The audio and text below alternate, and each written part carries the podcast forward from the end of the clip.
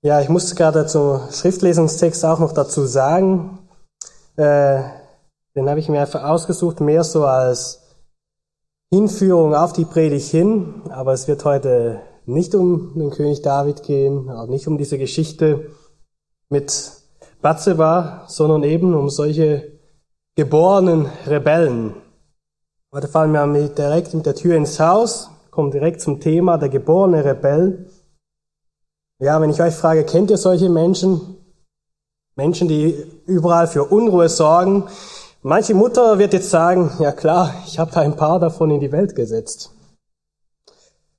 Ja, andere fühlen sich vielleicht ertappt. Huh, meint Daniel vielleicht mich?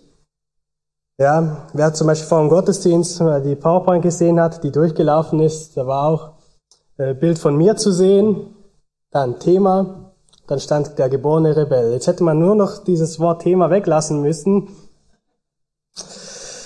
ja, und das wäre auch nicht verkehrt gewesen. Wieder andere fühlen sich eher in ihre Jugendzeit zurückversetzt, wo man als Rebell aus Prinzip den Muttertag innerlich und auch äußerlich boykottiert hat. Nee, mit dem will ich nichts zu tun haben. Und jetzt in dieser Welt ist der Begriff Rebell auch nicht nur negativ besetzt. Ja, im Film und Musik wird immer wieder dazu aufgefordert, aufzubegehren, die Grenzen zu überschreiten, Autoritäten zu widersprechen. Und das wird dann so als die ganz große Freiheit verkauft. Und sehr gut bringt es auf die Band Die Ärzte in ihrem Lied Rebell auf den Punkt. Lies mal ein Stück vor. Ich bin dagegen, denn ihr seid dafür. Ich bin dagegen, ich bin nicht so wie ihr. Ich bin dagegen, egal worum es geht. Ich bin dagegen, weil ihr nichts davon versteht. Ich bin dagegen, ich sage es noch einmal. Ich bin dagegen, warum? Ist doch egal. Ich bin dagegen, auch wenn es euch nicht schmeckt, ich nenne es Freiheit, ihr nennt es Mangel an Respekt. Ja, das könnte mir jetzt auch schon als Rebellion ausgelegt werden, dass ich in einem Gottesdienst einen Liedtext und die Ärzte zitiere. Andere fühlen sich vielleicht sogar eher angesprochen von seinem Text. Ja, so denke ich manchmal auch. Als Christ? Ja, als Christ, was denn sonst? Oft schickt es ja nur so unter einer frommen Mas Maske. Und diese Maske, die wollen wir heute so ein wenig runterreißen und mal schauen, wie viel Rebell steckt eigentlich in uns drin. Und die Bibel macht unmissverständlich deutlich, dass die Welt sich seit dem Sündenfall in dieser Rebellion befindet. Als Adam und Eva in Eden auf den Teufel hörten, wurde eine böse Natur in dem Menschen verankert und dieses versorgt das Gehirn mit einem stetigen Fluss von gegen Gott gerichteten Informationen. Bevor jemand errettet ist, muss er immer diesem sündhaften Teil seines Wesens gehorchen. Und dieser redet ihm ständig ein, dass er sich selbst gefallen soll, sich selbst schützen soll, sich selbst durchsetzen soll, sich selbst lieben soll und sich selbst gegenüber nachgiebig sein soll. Durch die Erlösung in Jesus Christus sind wir von diesem Zwang befreit. Die alte Natur ist aber nicht verschwunden. Also steckt der Rebell immer noch in uns. Und es ist eher die Frage, wie tief stecken wir jetzt da drin? Und die biblische Antwort ist ganz tief drin. Das ist der erste Punkt, mit dem wir uns beschäftigen heute, ganz tief drin. Selbst ein Apostel Paulus muss anerkennen, dass er ganz dicht da drin steckt. Lesen wir zusammen einen Abschnitt aus Römer 7, Verse 15 bis 24. Und wenn selbst so ein vorbildlicher Christ, wie Paulus dies zugeben muss, trifft das erst recht auf uns zu. Das ist bewusst ein längeren Abschnitt, weil er einfach eindrücklich unseren inneren Rebellen beschreibt. Römer 7, Verse 15 bis 24. Denn was ich vollbringe, billige ich nicht. Denn ich tue nicht, was ich will, sondern was ich hasse, das übe ich aus.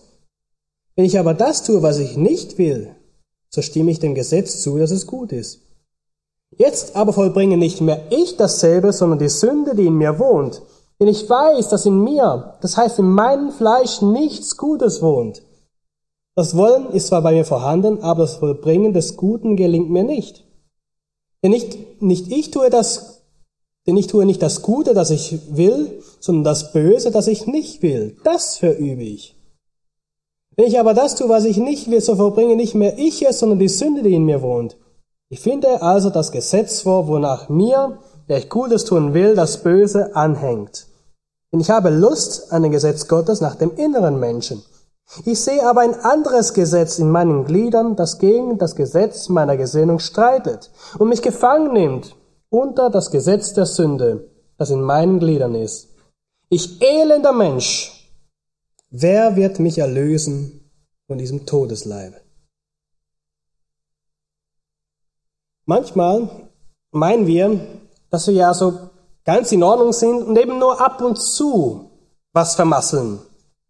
Das biblische Bild ist aber genau das Gegenteil. Wir sind ziemlich schlechte Menschen, die nur gelegentlich das Gute tun. Und das auch nur aus Gottes Gnade und mit seiner Hilfe. Es ist bezeichnend, dass Paulus in seinem Lehrbrief an die Römer mit drei Kapiteln über das sündhafte Wesen des Menschen beginnt. Er tut dies, bevor er in den Kapiteln 4 und 5 äh, über Errettung spricht und dann, bevor er in Kapiteln 6 bis 8 die wunderbaren Wahrheiten der fortschreitenden Heiligung offenbart. Die Reihenfolge der Themen, die uns Paulus im Römerbrief vorgibt, zeigt uns, dass wir das rechte Verständnis zum Wesen des Menschen haben müssen, um Gottes Lösung für den Gläubigen verstehen zu können. Wir sind durch und durch Rebellen. Wenn wir uns heute aber unseren Rebellen anschauen, muss uns bewusst sein, dass das keine angenehme Reise wird. Die böse Natur ist in uns ist kein schöner Anblick. Wir müssen aber unbedingt erkennen, was in dem Menschen denn so verkehrt ist. Und bitte vergiss nicht, dass du, auch wenn du schon errettet bist, immer noch das volle Potenzial des Bösen in dir trägst. Genauso wie jeder ungläubige Mensch. Der Unterschied liegt allein darin, dass du den Befehlen deines Herzens als Christ nicht gehorchen musst, während ein Ungläubiger es nicht anders kann. Springen wir mal ein paar Kapitel im Römerbrief nach vorne und schlagen Römer 3, Verse 9 bis 12 auf. Römer 3, 9 bis 12. Ja, wer in Breckerfeld die Bibelschule macht, der kennt diese Verse gut. Teil davon wird auch auswendig gelernt. Der entscheidende Teil finden wir ab Vers 10, aber ich möchte auch bewusst in Vers 9 mitlesen, weil in Vers 9 ist von wir die Rede. Er schließt damit uns Christen mit ein in diese wunderschöne Beschreibung, die da folgt. Auch unsere wunderbaren Mütter. Tut mir leid, seid auch angesprochen. Römer 3, 9 bis 12. Wie nun? Haben wir etwas voraus? Kannst du gar nicht. Denn wir haben ja vorhin sowohl die Juden als auch Griechen beschuldigt, dass sie alle unter der Sünde sind. Wie geschrieben steht, es ist keiner gerecht, auch nicht einer. Es ist keiner, keiner, der verständig ist, der nach Gott fragt. Sie sind alle abgewichen, sie taugen alle zusammen nichts. Da ist keiner, der Gutes tut. Da ist auch nicht einer. In Vers 18 heißt es noch, es ist keine Gottesfurcht in, vor ihren Augen. Wunderschön, oder? Nochmals, in all dem stecken wir alle drin.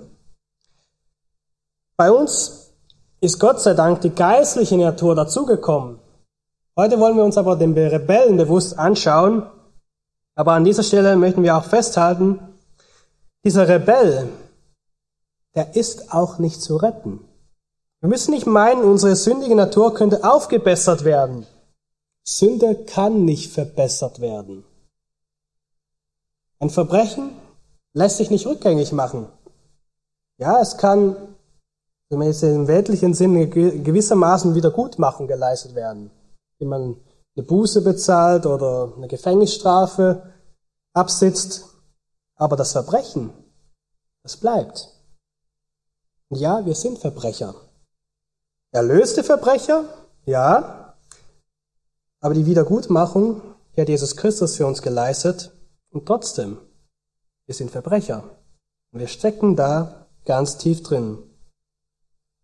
Es ist wichtig zu wissen, was man reparieren kann und was eben nicht. Ich hatte vor kurzem bei, bei uns ja, zu Hause in der Wohnung, in der Küche, der Wasserhahn, der war undicht. Da habe ich gedacht, hm, kann ich mich da dran wagen? Ich bin jetzt nicht so der Handwerker, ah komm, probier's einfach mal. Einfachste Lösung, undicht, da musst du bestimmt irgendwas anziehen. Schrauben wieder festdrehen oder was auch immer, okay, Werkzeug geholt, festgedreht, festgedreht, festgedreht, war immer noch undicht. Weiter festgedreht, festgedreht, ja, jetzt sollte ich besser nicht mehr weiter festdrehen, sondern ist es dann definitiv kaputt, mehr kaputt, als mir lieb ist. Lösung war letztendlich, musste diesen Wasserhahn ersetzen. Tatsächlich mal den Baumarkt gewagt und den geholt und den selber installiert, war ich ganz stolz drauf, mal das hinzubekommen. Was andere mit links machen, naja, ich habe es geschafft. Funktioniert. So, jetzt aber auf uns übertragen, können wir nicht, wie ich jetzt, einfach diesen Wasserhahn so ersetzen. Da lässt sich jetzt auch nicht einfach irgendwas äh, nur festdrehen und dann ist alles wieder gut. Das, was wir tun können, ist dem Geist in uns mehr Raum geben. Er führt uns den Weg der Heiligung. Das jetzt weit auszuführen, das würde jetzt den Rahmen dieser Predigt sprengen. Aber ich möchte jetzt nicht nur einfach sagen, alles kaputt, ohne wenigstens den Ausweg zu nennen. Heiligung ist aber eine Sache, mit der sich jeder Christ, mir inklusive, dauerhaft beschäftigen sollte. Wir machen das leider viel zu wenig. Heute wollen wir aber bewusst bei einem angeborenen Rebellen bleiben. Und dieser Rebell hört ganz gerne den Satz, ganz wie du willst. Ganz wie du willst. Das ist auch der zweite Punkt, mit dem wir uns heute beschäftigen. Ganz wie du willst. Jesaja, der deckt den Kern dieser Rebellion in uns in Jesaja 53, Vers 6 auf. Jesaja 53, Vers 6. Wir kennen dieses wunderschöne Kapitel sehr gut. Ja, öfters mal, auch zum Abendmahl wird es gerne gelesen. Aber ein kleiner Teil in Vers 6 geht bei diesem Staunen über Jesus Christus schon fast ein bisschen unter. Jesaja 53, Vers 6. Wir alle gingen in die Irre wie Schafe. Jeder wandte sich auf seinen Weg. Aber der Herr auf unser aller Schuld auf ihn. Jeder wandte sich auf seinen Weg. Unser größtes Problem ist also nicht das Umfeld, in dem wir aufgewachsen sind. Es ist nicht das Böse, das andere uns zugefügt haben. Es sind auch nicht die Einschränkungen, die wir so deutlich spüren, unser größtes Problem ist unser Herz, das in Opposition zu Gott seinen eigenen Weg durchsetzen will. Dieses Problem wird uns in der Bibel immer wieder vor Augen geführt. Beispiel, Richter 17, Vers 6. Richter 17, Vers 6. Das Buch der Richter handelt ja von einer der chaotischsten Zeiten überhaupt in der Geschichte Israels. Götzendienst, Unmoral, wechselten sich ab mit Zeiten, wo man sich wieder Gott zuwandte, wobei die Tendenz immer mehr zum Schlechten und Gott fernem zeigte. Und die Ursache dafür finden wir eben in diesem Vers beschrieben. Richter 17, Vers 6. Zu jener Zeit gab es keinen König in Israel. Jeder tat, was recht war in seinen Augen. Das Problem war nicht der fehlende König, außer wenn man sagt, dass Gott eigentlich selbst als König in den Herzen der Menschen regieren wollte und es nicht durfte. Die Grundursache war, dass jeder es ganz so tat, wie er wollte. Und daraus ist in der Richterzeit viel Elend entsprungen. Nach die Sprüche, die finden deutliche Worte, um zu beschreiben, wohin eigentlich der eigene Weg führt. Schau mal rein, Sprüche 14, Vers 12. Sprüche 14, Vers 12. Sprüche sprechen häufig über den Weg. Mir mal aufgefallen, wenn man einfach mal Weg eingibt, wie oft das in den Sprüchen vorkommt.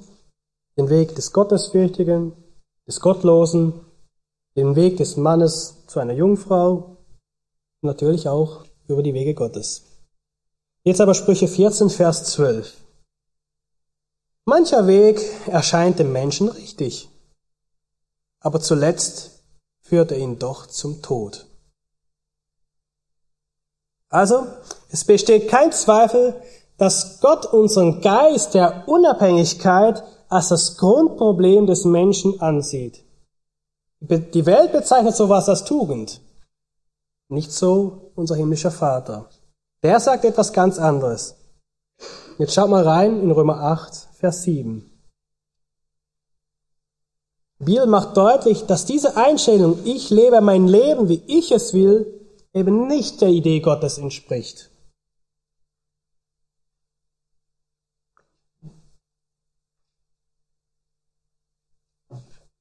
Römer 8, Vers 7. Weil nämlich das Trachten des Fleisches, also unserer sündigen Natur, weil nämlich das Trachten des Fleisches Feindschaft gegen Gott ist, denn es unterwirft sich dem Gesetz Gottes nicht und es kann es auch nicht. Und darum sagte C.S. Lewis einmal, der gefallene Mensch ist nicht, nicht lediglich eine unvollkommene Person, die Verbesserung nötig hat, sondern er ist ein Rebell, der seine Waffen niederlegen muss. Sag's nochmal. Der gefallene Mensch ist nicht lediglich eine unvollkommene Person, die Verbesserung nötig hat, sondern er ist ein Rebell, der seine Waffen niederlegen muss. Vor diesen Rebellen haben auch wir Christen immer noch eine gehörige Portion Intus. Dieser Rebell führt ständig Krieg gegen Gott. In uns lebt ein Klon des Wesens Satans, der mit aller Gewalt gegen Gott kämpft. Ich sage damit nicht, dass Satan in uns wohnt. Bitte nicht falsch verstehen. Aber der Rebell in uns entspricht viel mehr dem Wesen Satans als sonst irgendjemandem. Ein Verräter wohnt in uns. Ihm ist nicht zu trauen. Er kann nicht besänftigt werden. Und bis wir im Himmel sind, kann er auch nicht aus dem Weg geschafft werden.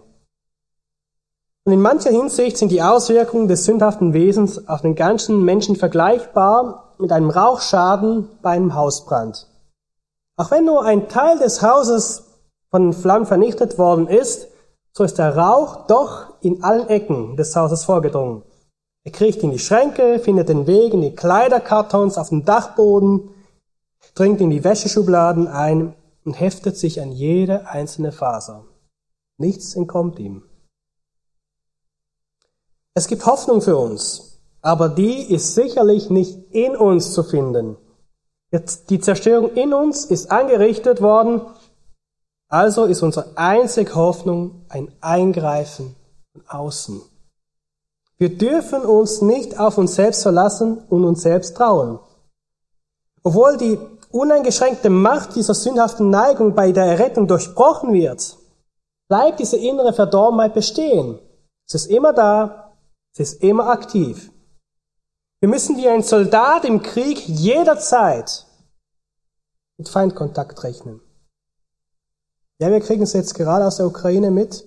Selbst wenn die Leute da nicht an der Front wohnen, die wissen nicht, wann irgendwo so eine Rakete zum Beispiel einschlagen können. Müssen jederzeit damit zu rechnen, jetzt leckt's zu. In, dem, in diesem Sinne müssen auch wir immer mit so einem Einschlag rechnen. Das kann jederzeit passieren. In geistlicher Hinsicht.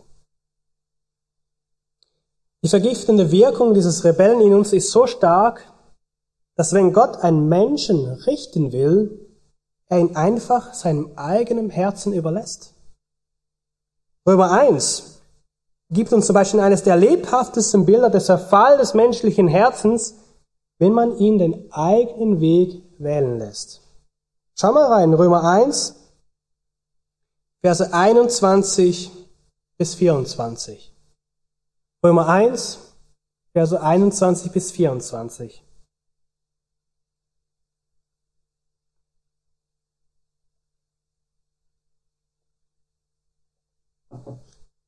Denn obgleich sie Gott erkannten, haben sie ihn doch nicht als Gott geehrt und ihm nicht gedankt, sondern sind in ihren Gedanken in nichtigen Wahn verfallen und ihr unverständiges Herz wurde verfinstert.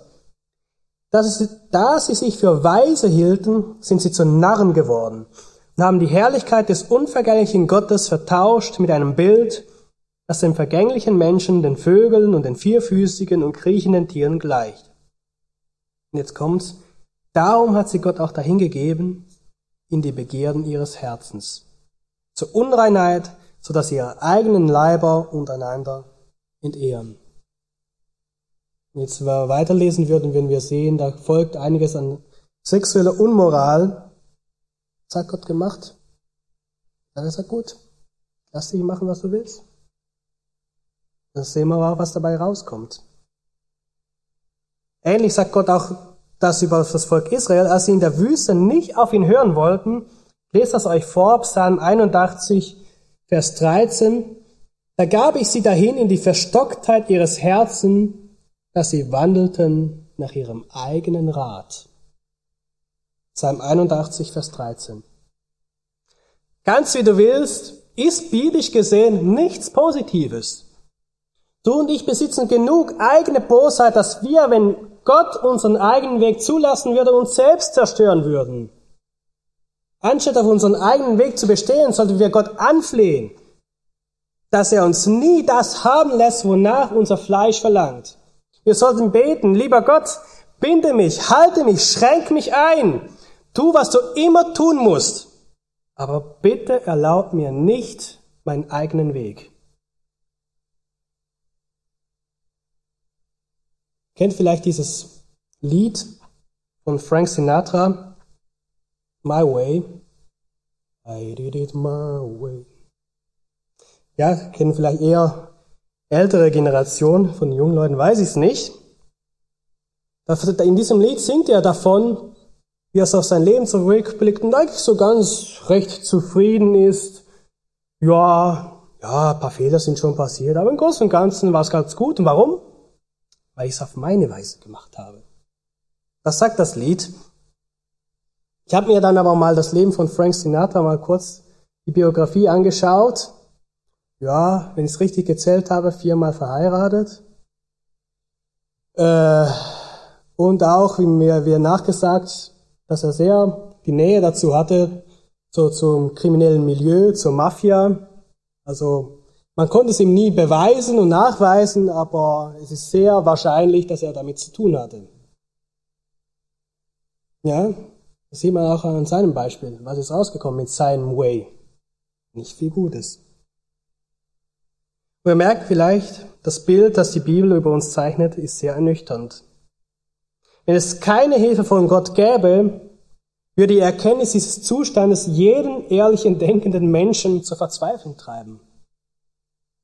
Es soll uns aber viel mehr zur Buße und in die Abhängigkeit Gottes führen. Nun wollen wir aber noch das menschliche Herz noch ein bisschen spezifischer betrachten. Denn obwohl die Versuchungen jeden Menschen treffen können, schlagen sie doch nicht bei jedem Einzelnen gleich ein. Und deswegen müssen wir unseren ganz persönlichen, unsere ganz persönliche Rebellion erkennen. Das ist der letzte Punkt, mit dem wir uns beschäftigen wollen. Ganz persönliche Rebellion. Ein Hinweis dazu, dass es tatsächlich, tatsächlich eine persönliche Sache ist, finden wir in Jakobus 1, die Verse 13 und 14. Jakobus 1, Verse 13 und 14. Dieser Abschnitt beschreibt uns, wie Versuchung funktioniert und zu welchem Ergebnis sie führt. Dann achtet euch da mal auf die Formulierung in Vers 14. Wir lesen Jakobus 1, 13 und 14. Niemand sage, wenn er versucht wird, ich werde von Gott versucht. Denn Gott kann nicht versucht werden zum Bösen und er selbst versucht auch niemand. Sondern jeder Einzelne wird versucht, wenn er von seiner eigenen Begierde gereizt und gelockt wird. Vers 14 ist von der eigenen Begierde die Rede. Und hinter eigen steckt das griechische Wort Idios. Ja, nicht Idiot, sondern Idios. Dieses Wort beschreibt die persönliche Besonderheit oder die Neigung eines Menschen. Das heißt, unsere Begierden sind unsere ganz eigenen, unsere ganz persönlichen. Das gilt sowohl für die Stärke, in der sie auftreten, als auch in welcher Kombination wir sie antreffen. Sie sind so eigen, so ganz die unseren, wie es unsere Fingerabdrücke sind. Ja, jeder hat sie, aber keiner mit den gleichen Wirbeln und Mustern darauf. Obwohl nichts, womit wir Menschen ringen, neu ist, hat doch keiner das gleiche Verlangen in derselben Konstellation wie sein Nachbar. Unsere ganz persönliche Rebellion macht sich in jedem von uns unterschiedlich bemerkbar. Wir wollen uns drei Arten von Rebellen anschauen. Es gibt einmal den anmaßenden Rebell, den kooperativen Rebellen und auch den passiven Rebellen. Man kann jetzt aber nicht sagen, okay, Daniel gehört jetzt zu dieser Art Rebell und zu dieser nicht. Manchmal kann ja eher der eine im Vordergrund stehen, manchmal eher der andere. Das kann sich sehr schnell verändern. Ja, eine Mutter kann bei ihren Kindern einen anderen Rebellen vorfinden, als es vielleicht gerade die Kinderstunde tut. Wissen wir nicht. Und übrigens stammt diese Rebellendefinition auch nicht von mir, sondern aus dem Buch Verändert in sein Ebenbild, verändert in sein Ebenbild von Jim Burke. Allgemein ist auch einiges aus diesem Buch in diese Predigt hineingeflossen. Es ist ein Arbeitsbuch, besonders gedacht für Jugendliche und junge Erwachsene. Ich habe es äh, für mich durchgearbeitet, mal schon vor ein paar Jahren. Also ich kann es nur empfehlen. Sehr gutes Buch. Also kommen wir als erstes zum anmaßenden Rebellen. Niemand, und der, das ist einer, der sagt, niemand darf mir sagen, was ich zu tun habe. Ich bin keine Autorität verpflichtet. Dieser Rebell schlägt über die Stränge, er trinkt, raucht, stiehlt, lügt. Er ist ungehorsam, ignoriert Zeitvorgaben. Er ist störend, schlägt um sich, manchmal auch im wörtlichen Sinn. Der anmaßende Rebell manipuliert, argumentiert und widersetzt sich ganz offen. Er spricht oft unverblümt und es gibt keinen Zweifel daran, was er will. Und darum ist dieser anmaßende Rebell eigentlich auch sehr leicht zu erkennen. Also wenn wir von einem Rebellen sprechen, meinen wir meistens diesen. Weil man das relativ offensichtlich sieht, ja, der rebelliert. Das sieht man. Für manche der anmaßenden Rebellen ist das einzig Schlimme, das passieren kann, dass sie erwischt werden. Und das einzig Gute, wenn sie sich mit ihrem eigenen Weg durchsetzen. Diesen, den ersten Rebellen dieser Art finden wir schon in 1. Mose Kapitel 4. Das ist der Kain. Als Gott ihn kritisiert und erklärt, warum er Abels Opfer annimmt und seines eben nicht, lässt er sich noch nicht einmal von Gott was sagen. Das stellt euch mal vor. Das ist Gott, der mit keinen spricht. Er lässt sich nicht sagen, was macht er, bringt direkt den Abel einfach mal um. Ich denke, vielmehr müssen wir über diesen anmaßenden Rebellen gar nicht sagen, weil er so relativ offensichtlich ist. Ja, wer gestern beim Frauentag war, das ist der, wo die Nicola vollkommen als diesen kleinen Mafiosi bezeichnet hat ja, den man so verkennt. Und ihr wundert vielleicht, warum weiß ich was über den Frauentag. Das ist, wenn man Technik macht, dann kriegt man doch auch von einem Frauentag was mit. Also sind gute Vorträge. Wer nicht dabei war, besorgt euch die. Sehr gut. Kommen wir direkt jetzt aber zum nächsten Typ Rebell. Das ist der kooperative Rebell. Und diese Art von Rebell ist es viel schwerer auszumachen. Er sagt sich insgeheim, ich mache mit, ich passe mich an, denn dadurch bekomme ich, was ich will. Und diese Maske hat so zwei verschiedene Varianten. Der erste Typ des kooperativen Rebellen ist jetzt nur im besten Fall willig. Er gehorcht, aber er lässt sich viel Zeit dabei. Trödelt, ist absichtlich untüchtig, schlägt die Türen zu, bestraft andere durch seine Einstellung, ja, so dieses Schmollen, Verdrossenheit. Und er denkt, Ich tue nur das, was ich wirklich tun muss und auch nur, damit ich bekomme, was ich will. Aber ich bin damit nicht einverstanden und will es eigentlich nicht tun. Ein Beispiel für diesen Rebellen ist Absalom bei seiner Aktion in 2 Samuel 15. Er hatte vorher seinen Bruder Amnon umgebracht und dass jetzt David ihn nach einer gewissen Zeit wieder zurückkommen ließ, da macht er einen aufs verlorenen Sohn, auf ganz brav, ja, ja, ich unterordne mich wieder meinem Papa. Aber in Wirklichkeit erschlich er sich das Vertrauen der Menschen, indem er den Richter spielte, da sich ja angeblich ja keiner Königspalast für die Nöte der Leute interessieren würde. Herauskam letztendlich Krieg zwischen Vater und Sohn. Eine andere Form des kooperativen Rebellen, der scheint eher vom Pflichtbewusstsein getrieben zu sein. Als Kind wird dieser Rebell oft als sehr brav bezeichnet. Er ist immer bemüht, hilfreich zu sein, bereitet anscheinend nie Probleme. Manchmal ist er perfektionistisch oder sogar gesetzlich. Und er denkt, ich gebe mein Bestes, weil ich gelernt habe, dass mein Leben so am besten funktioniert. Oder ich gebe mein Bestes, weil ich es mag, wenn mich jeder gut findet. Hauptsache, er bekommt die Anerkennung, die er meint, verdient zu haben. So überraschend es vielleicht sein mag, es gibt viele von uns, die wirklich versuchen, gut zu leben. Aber nicht, weil wir Gott erlauben, in unser Leben zu wirken und seine Frucht hervorzubringen, sondern weil wir denken, dass es weniger Probleme gibt, wenn wir uns vom falschen Weg fernhalten. Wir genießen das Lob der anderen und pflegen das Image, das wir vor ihnen haben. Können sogar bitter werden, wenn wir das Richtige tun und nicht das bekommen, was wir wollen. Und der kooperative Rebell, der wird dann entlarvt, wenn Gott von ihnen etwas verlangt, was das Image, das der Betreffende in der Öffentlichkeit hat, verändern wird. Ein gutes Beispiel dafür ist der reiche junge Mann, der Jesus fragt, was er denn tun müsse, um ewiges Leben zu bekommen. Er konnte es von sich behaupten, dass er die Gebote einhält. Aber als Jesus ihn auffordert, sein Reichtum aufzugeben, ist das plötzlich ein riesiges Problem. Warum? Ja, weil er sein Reichtum ja dafür einsetzen kann, gut vor anderen dazustehen. Immer schön spendet, sich um die anderen kümmert. Wir merken, dass seine fromme Fassade gar nicht so sehr mit ernst gemeinter Nachfolge zu tun hatte. Er war ein kooperativer Rebell. Diese Geschichte kann man in Lukas, aus dem Beispiel in Lukas 18 ab Vers 18 lesen. Und die Bibel spricht auch in Epheser 6, Verse 5 bis 7 über diese Art von Rebell oder er spricht sie an.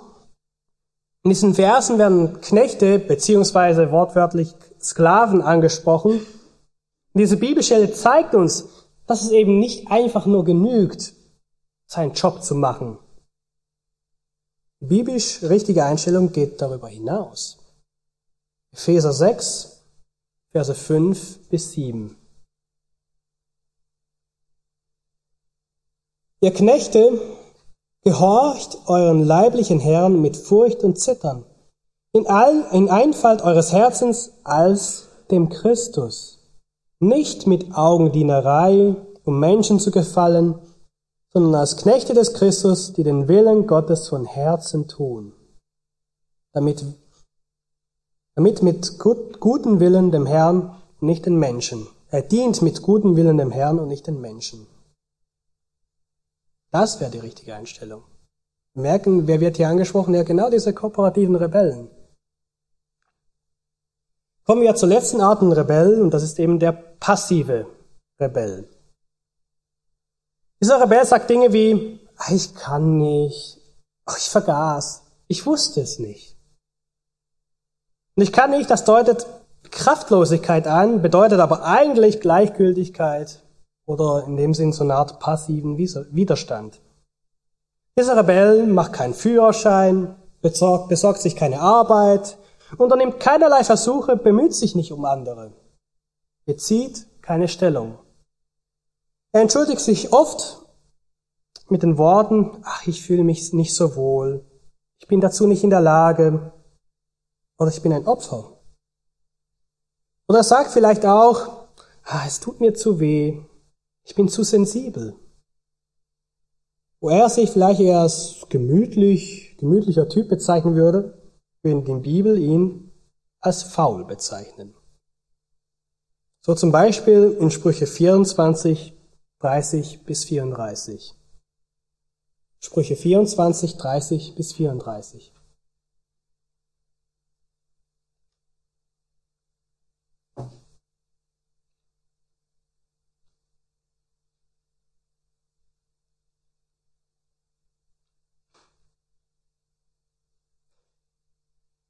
Ich ging vorüber am Acker eines Faulen und am Weinberg eines Unverständigen. Und siehe, er ging ganz in Unkraut auf und Nesseln überwucherten ihn und seine Steinmauer war, war eingestürzt. Das sah ich und nahm es mir zu Herzen. Ich betrachtete es und zog eine Lehre daraus. Ein wenig schlafen, ein wenig schlummern, die Hände ein wenig in den Schoß legen, um zu ruhen so kommt deine Armut wie ein Weglagerer und dein Mangel wie ein bewaffneter Mann. Die zweite Ausrede, die dieser, dieser passive Rebell benutzt, ich vergaß, kann auch durch Schlamperei oder durch andauernde Müdigkeit zum Ausdruck kommen. Dieser Rebell vergisst gerne unangenehme Pflichten, Verantwortungen, Termine. Und er wirkt so oft geistesabwesend, es ist nicht so, dass er nicht denken kann. Vielmehr wird er durch irgendeine andere Besessenheit abgelenkt. Dieser Rebell sucht nur die Anerkennung einer ganz bestimmten Gruppe, alles andere ist ihm letztendlich egal. Und die letzte Ausrede, ich wusste nicht, drückt absichtliche Unkenntnis aus. Es kann sein, dass dieser passive Rebell behauptet, dass er die Anweisungen nicht gehört hat, dass er gedacht hat, dass sie ihn nicht betreffen. Oder eine weitere Nuance dieser Ausrede ist, ah, ich habe es getan, ohne, ohne zu denken. Er handelt jedoch nicht ohne zu denken. Vielmehr handelt er, ohne die Konsequenzen seines Handelns zu bedenken. Er ist, er ist es gewohnt, ohne Rücksicht auf andere das zu tun, was er will. Vielleicht hast du dich in den Beispielen, die wir uns angeschaut haben, irgendwo erkannt. Ich kann es nur von mir sagen, ja, definitiv. Ich werde euch sagen, welchen Typ Rebellen ich mich erkannt habe. Aber auch diese Feststellung, die wir getroffen haben, dass wir da ganz tief drinstecken, ist auch nicht sehr ermutigend. Und zudem haben wir uns die fatalen Folgen davon angeschaut, wenn wir das tun, was wir wollen. Wir sind also alle die geborenen Rebellen. Männer, Frauen, jung, alt, Mütter, Kinder. Mein Ziel ist es aber nicht, mit dieser Predigt uns alle zu frustrieren, sondern es soll vielmehr unsere Abhängigkeit von unserem Retter Jesus Christus demonstrieren. Und zudem macht diese, die richtige Beschäftigung mit diesem ernsten Thema zutiefst dankbar. Ich weiß, das klingt wie ein Widerspruch. Wenn ich aber mir bewusst werde, wie sehr in Gott, ich in Gottes Augen Rebell bin, voller Sünde, und sich unser himmlischer Vater dennoch auf uns einlässt, so bin ich zutiefst dankbar. Ja, Jesus Christus hat sich selbst für uns hingegeben und will für uns Tag für Tag begegnen, uns begleiten, uns verändern. Also ich kann darüber wirklich nur staunen. Das, was ich schon im Abendmahlsteil gesagt habe. Denn so sehr hat Gott die Welt geliebt, dass es seinen eingeborenen Sohn für uns gab, damit jeder in ihn glaubt nicht verloren geht und ein ewiges Leben hat. Und das ist egal, was in uns drin steckt. Ich frage mich immer wieder, warum sich Gott das alles antut. Also, ich habe nicht wirklich eine Antwort darauf. Aber ich sehe es in meinem Leben, dass sich Gott Daniel Bachmann antut. Was bleibt mir anders übrig, als einfach aus tiefstem Herzen Danke zu sagen? Danke, Vater. Amen.